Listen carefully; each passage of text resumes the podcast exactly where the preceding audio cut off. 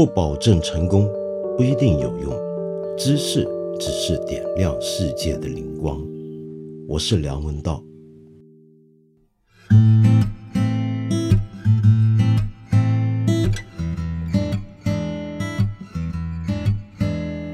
今天我找到一个老朋友啊，来跟我谈一个听题目好像，哼哼，有点敏感的一个话题。呃，为什么说这个东西听起来好像很敏感呢？是因为这样的，不晓得为什么，或者说从什么时候开始，一提到这四个字，很多人马上就会联想起一些咸猪手啊、肮脏、龌龊、油腻种种的词语。这个四个字的题目就叫做啊，五个字的题目才对，叫做“老男人饭局”。那么“老男人饭局”到底是怎么来的呢？那么我们当然知道，“老男人饭局”呢，可以指的是任何一群老男人煮个饭局，都叫“老男人饭局”。但是今天我们中国各地啊，都有一些非常著名的老男人饭局，也就是有一堆老男人在吃饭吃的过程之中，凭着吃饭出了名。这是不是一件很奇怪的事儿呢？那么北京就有这么一个非常有名的老男人饭局，其中这个老男人饭局里面的主要人物，甚至是主要的头目，就是最近呢推出了他的新作《风味人间》的陈小青了。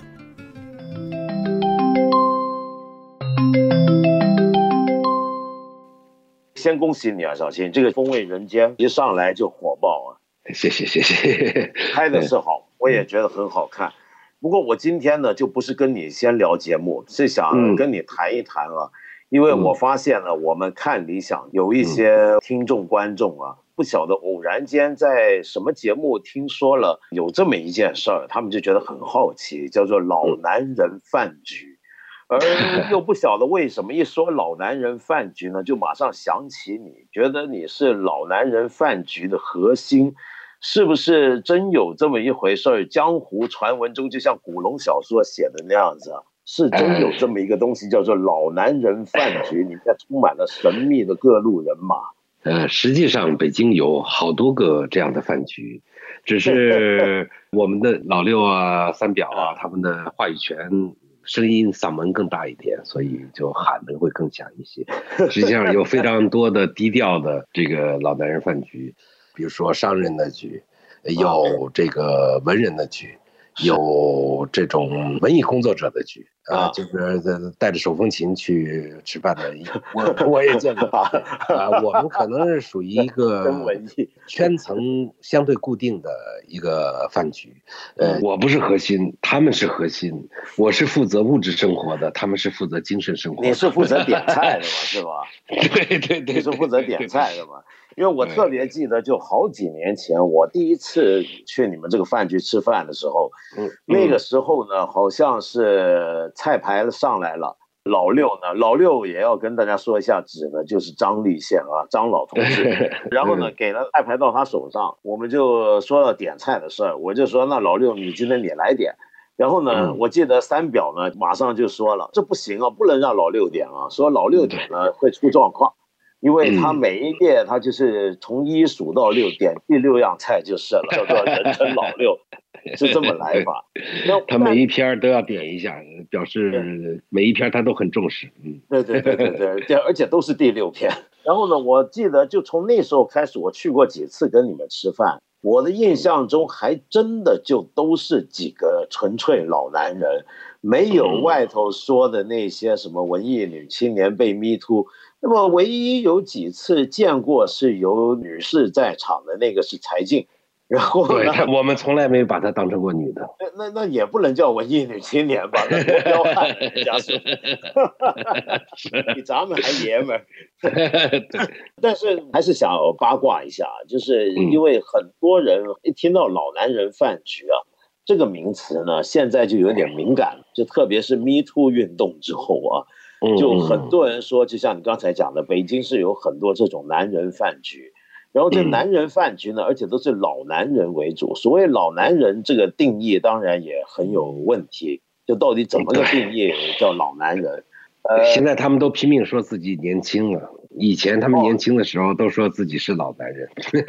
那我记得杨奎是三十来岁就把自己叫老男人嘛，大家现在反而都就等于像年纪大了要穿花俏的衬衫，是那个意思。对，是是，基本上是这样。他们现在都自己称自己小张、小杨，嗯，都往小里走。对对对对，都往小了说了。那时候其实大家都基本上手头有各自的事情，这个很奇怪。每个人从事的职业都完全不一样。比如说，光光是摄影师，这个王晓是文学编辑，这个张小强是个翻译，王三表是个记者，老六做出版，那个杨奎在学府，王小山在打牌。你。看不出来他们会有什么样的共同的话语，但是我们最多的时候一个星期会聚会四到五次，就是很正常的。我也记得，好像你们给我一个感觉，好像你们天天都在一块儿。对，嗯。当初这种局是怎么组起来的呢？我是后来的，他们之前呢，在一个著名的 BBS 叫西斯胡同，有一个饭局通知。呃，他们会有很多的人聚会，经常这里吃那里吃，呃，什么老聂呀、老鬼呀，他们哦，他们对，就是我是唯一的一个没有网名的，他们都有网名，比如说老六的见招拆招，那个叫带三个表，几乎每个人都有网名，嗯，就是我还有谋森，我们两个人就是原名。原名上就没有匪号，那所以当时其实是个在网络上头大家聚起来的一个局。对对对，在网上组这个局之前，大家都认识吗？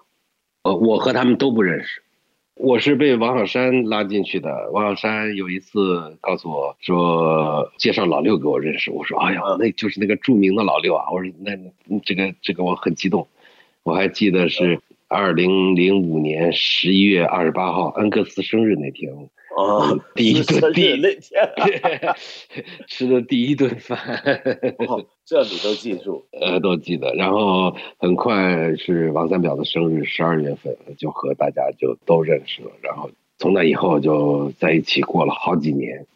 呃，实际上这个局开始变得稀疏是一零年左右就开始。慢慢变少了，可能主要是点菜的人不在了，因为那时候就是央视成立了纪录频道，我就开始一天到晚的工作，就不好意思再出去吃饭了。然后 你就一天到晚不跟弟兄们吃饭，就去拍美食纪录片了。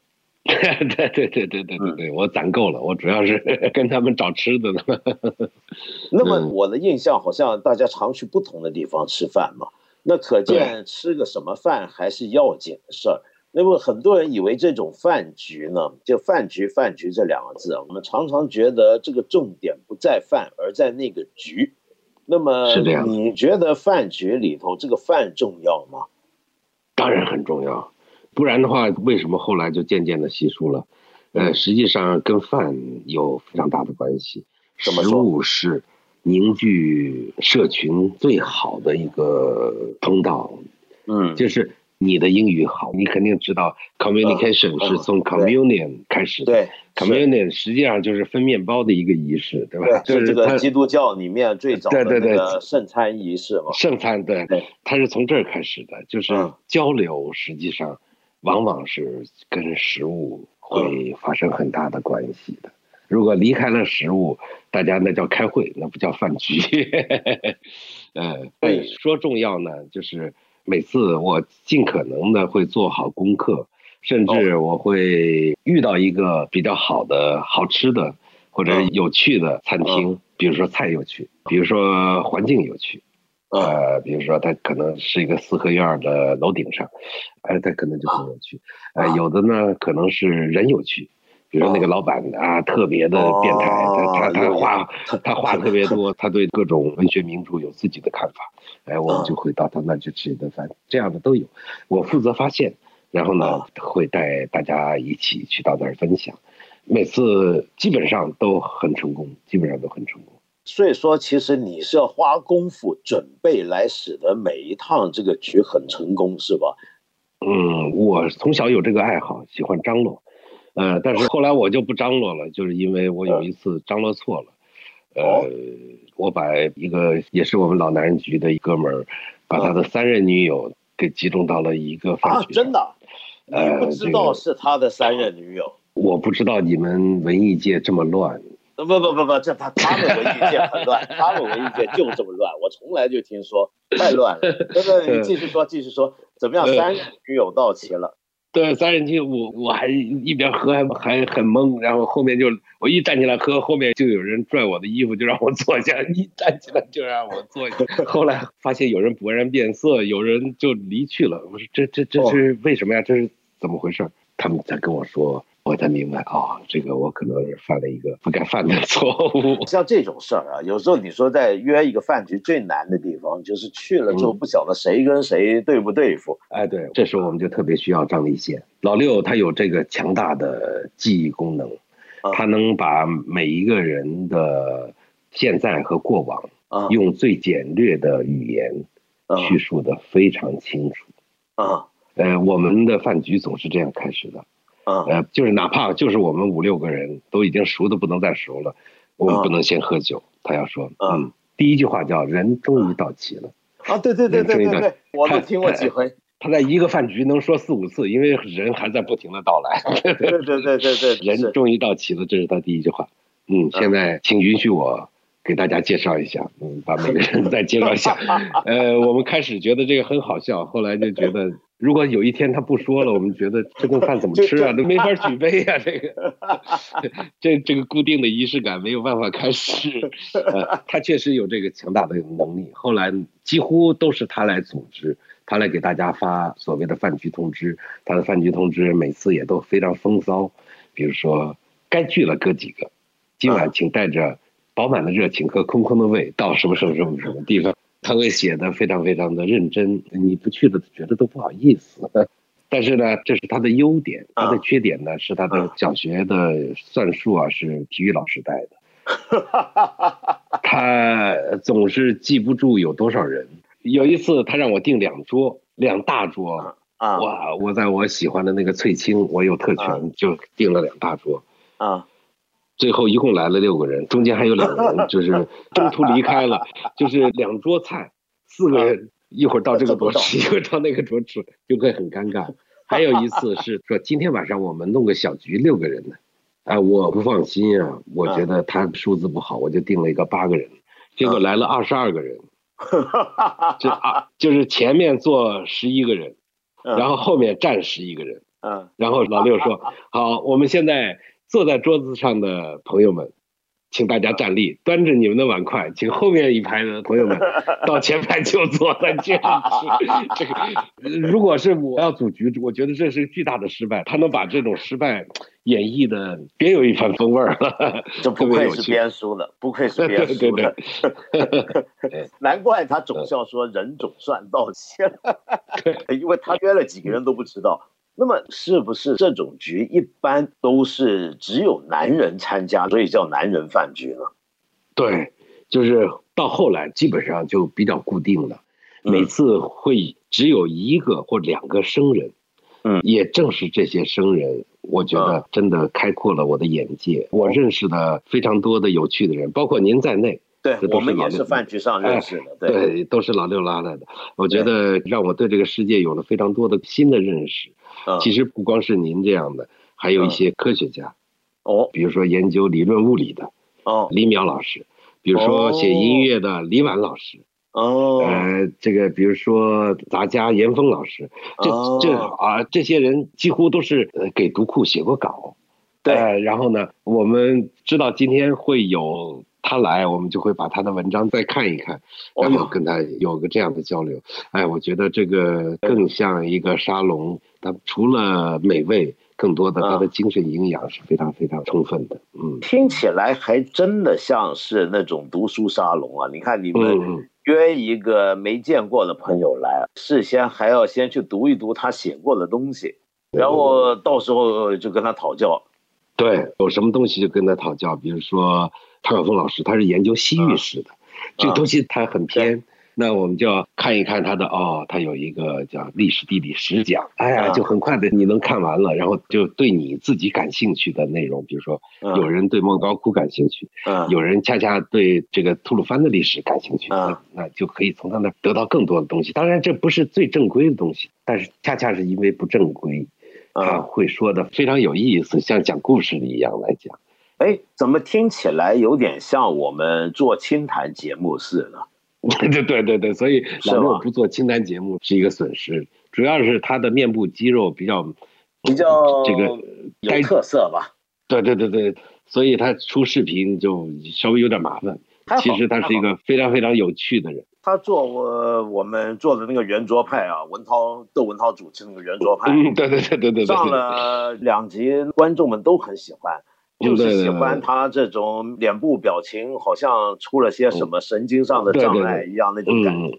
他常常出现那种言语跟这个面部表情不搭配的情况，严重不搭配，严重不搭配。那这个这个也是个有趣的事儿。那么你们这样的饭局啊，食物很重要，然后人也很重要。那大家说话的时候，会不会也在谈到吃呢？比如说谈到至少正在吃的东西呢？呃，相对的来说比较少，哦，相对的来说比较少。你比如说我们在吃一顿很美好的港式火锅，老板还是特地备的食材，呃，大家在谈布兰对斯啊，在谈那个特别枯燥的 欧洲文学史，你会觉得这个真的是一个特别奇妙的搭配。幸好有这样的饭局，否则那本书我到现在都读不下去。那你不会觉得特别不搭吗？就比如说。吃东西明明是精心准备好了，你也去张罗了，或者老板备了特殊食材了，叫厨房里好好调制了一番，但是大家对桌上吃的反而不是那么的注意，那这个饭局就变成还是局比较重要了，是吧？呃，怎么说呢？人跟人可能是不一样。后来我偶尔也混你们美食圈。跟你们那个什么叫混？你们就 我跟着你们混。你们美食界就比较矫情，就是哎，吃一个东西的时候就这么说那么说，这当然也很美好，也能给我带来很多的知识。不是你这样干的事儿吗？但是我觉得呢，跟老男人在一起呢，他可能会更放松、更快乐。嗯，因为首先他们有一个共通的点，就是他们的吃点很低。啊，您明白这意思吗？就是一个人他有笑点，对吧？呃，他也有吃点，就是就是我懂你意思。实际上不是那么特别精致的食物就能给他们带来三倍甚至五倍的快乐和满足，这是吃点。还有一个呢，就是在我们的饭局里没有劝酒这么一回事。哎，尽管我们经常喝醉，但是呢，没有劝酒。我们每个人都是不知不觉的就醉了，就是没有说我逼着你喝酒，这个粗暴的行为都没有。但是就是经常会有人他就是天然醉，比如说牟森、王小山，他就是热爱醉，他来的目的就是把自己弄醉了。我也觉得他王小山总是很容易自个把自个灌醉，是吗？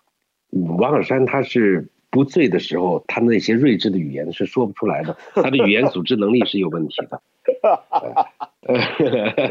而且他醉酒之后就会发生非常非常多奇奇怪怪的事情，嗯，就是就会有第二局，这是我们坚决忌讳的，就是说绝对不能有第二局，第二局是必醉无疑，我们就不允许有第二局。后来摩森还是比较听话，王小山不行，必须有第二局。呃，而且最牛的一次是我送小山回家，把他送到大门口，啊，我说我必须得把你送上楼。他说我不知道我我住哪，我们再出去喝点。我我我说你看，它是一个工字形的一个楼。我说你看，这就这几个单元嘛，你告诉我我哪个？我知道你们家住四楼，我不知道。我说那你你你肯定知道，你知道他后来做了一件什么事吗？怎么了？他站在大门口往楼上喊：“嗯，你们你们都把窗户打开，你们看看我我是谁家的。”然后呢？然后没什么人搭理我，但是我当时就想藏在阴影里，我的 太丢人了，赶紧撤。那所以说，像你这么样的一个美食界的翘楚人物啊，那么天天这么吃饭，但是大家同局的人的饭点这么低，你不觉得可惜吗？呃，实际上吃饭诉求其实是不一样的。嗯，有的呢，可能就是追求食物的美好。嗯，更多的时候，我觉得是为了见一个人。嗯，哎，就是你们广东话说的，嗯，友情饮水饱。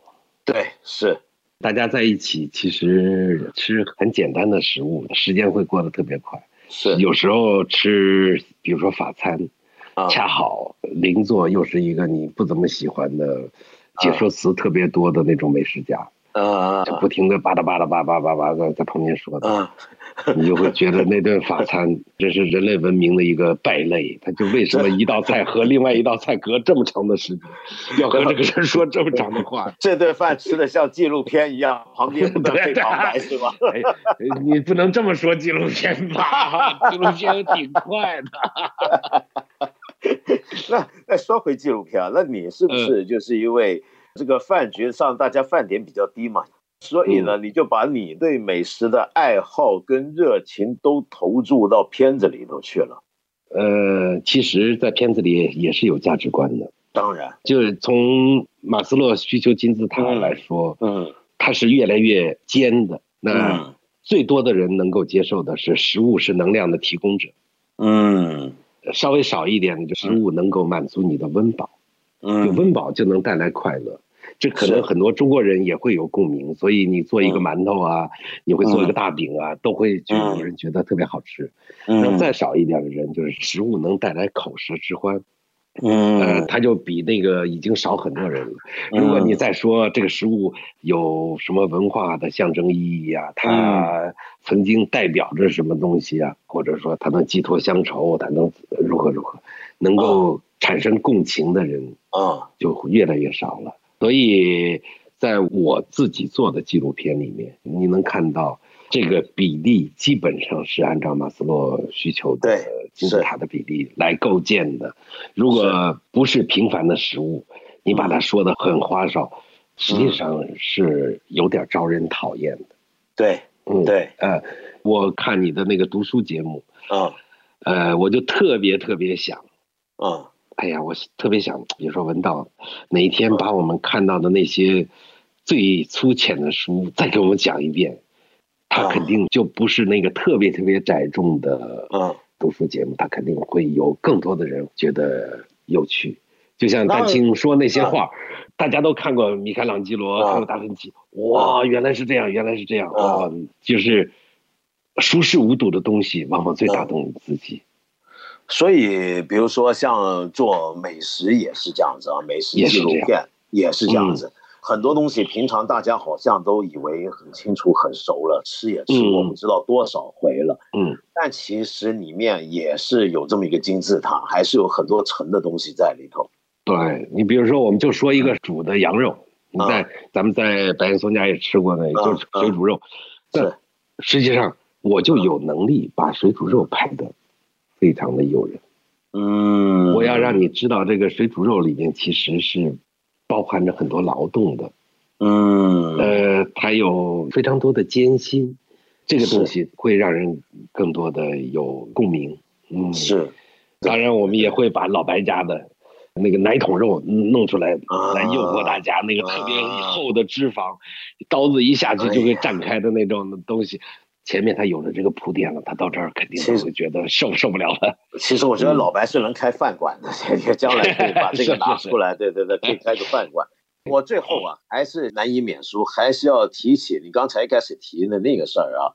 就为什么你们这个老男人饭局就现在，因为你知道“老男人”这三个字啊，在前阵子到现在多了点负面的感觉，就是因为大家总觉得老男人都是下流猥琐。那一成局呢，那必然就有很多的文学文艺女青年呢给搞去，不晓得怎么样。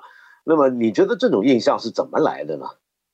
呃，这个我也不知道，这个没有参与过，所以。呃，也不能说完全没有参与过，参与过很少，但是我觉得那个，嗯，他跟我不是一个气质的，就是我也去过类似那样的饭局，包括酒后无德呀这些的，我也都参加过。包括你们文艺界的这个，我我也参加过。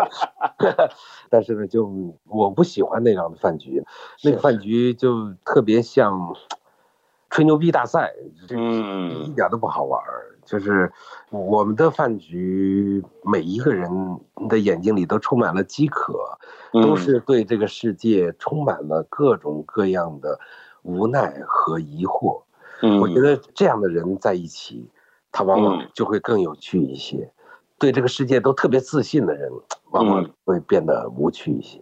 我完全同意，因为你说的就就江湖传说或者网络上传说的那种饭局啊，我大概只见过一次，去过一次。平常呢，就算人家传说中会怎么样，我去的时候我也没遇到过什么那种很龌龊的情况。呃，有时候我不晓得是不是因为我平常给人感觉有点严肃，还怎么样，所以他们有点捏着。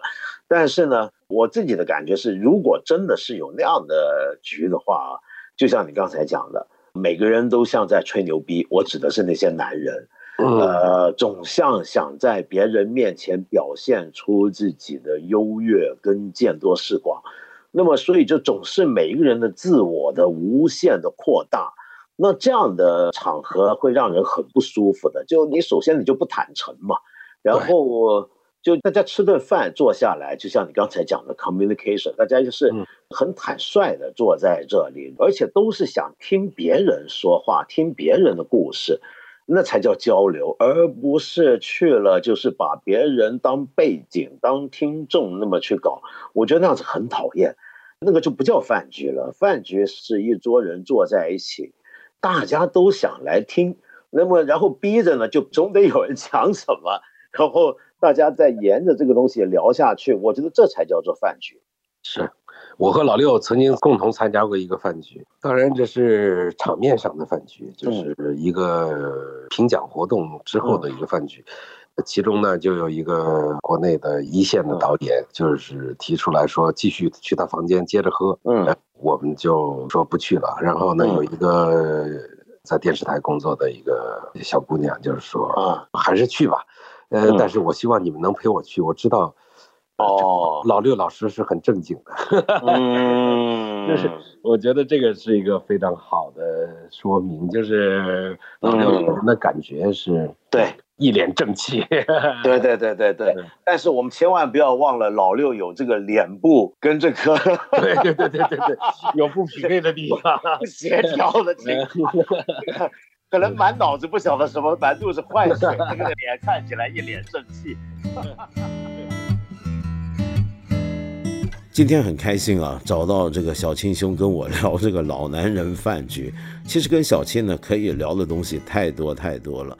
那么，因为我跟他呢都是爱吃爱喝的人，不过人家呢就爱吃爱喝到成了美食家了。我在这呢就只能够看着他流口水，不是看着他的节目流口水。那么当然，如果你还是很惦念着他跟他的想法的话，那你就要去捧场他的风味人间。那么事实上，将来呢，我们看理想这里呢，也都还会推出一些跟美食相关的节目。美食美酒，对不对？呃，饮食男女，人之大欲嘛。那么再怎么讲理想，也不能不顾吧。而且呢，从饮食之中也是能够看到理想的，你说是不是？